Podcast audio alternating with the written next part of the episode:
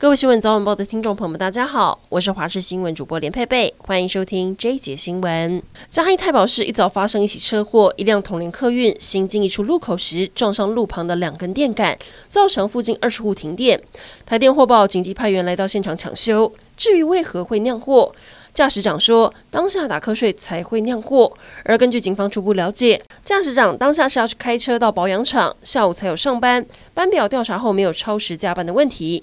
万幸的是，当时车上没有乘客，没人受伤。今年全球气候异常导致澎湖的牡蛎产量比去年少三分之一，价格也下跌不少。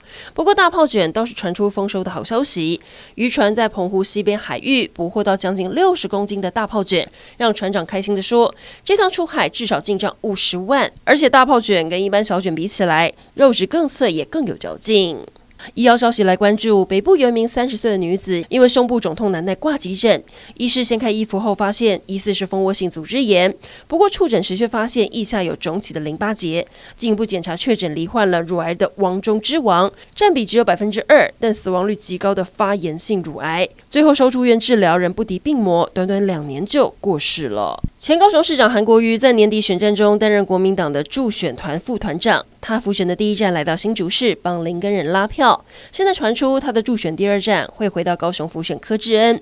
当年的韩流能不能在高雄起作用，帮忙拉票？高雄市民的看法不太一样。曾经犯下枪击绑票案，还跟警方正面驳火交锋的恶龙张锡明，二零零五年遭到逮捕后被判无期徒刑定谳，目前在台南监狱服刑十五年了，期间十七度申请假释，但都没有获准。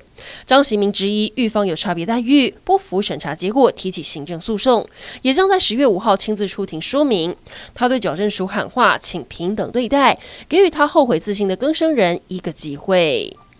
来关心天气，今天全台天气晴朗，双北嘉义市亮起橙色高温灯号，局部高温有机会来到三十六度以上。但到了明天，受到东北季风增强影响，桃园以北东半部会开始出现局部短阵雨，东北部东部地区会有局部较大雨势出现。即将迎来国庆连假，气象局表示，下周一另一波东北季风南下，桃园以北东半部可能会出现短暂阵雨，气温会再降，中南部也会感受到明显降温。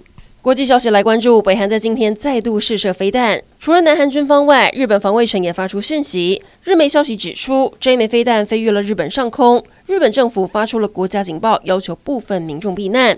随后，日本政府也宣布，飞弹从日本的东北上空飞越。首相岸田文雄对此表达强烈谴责。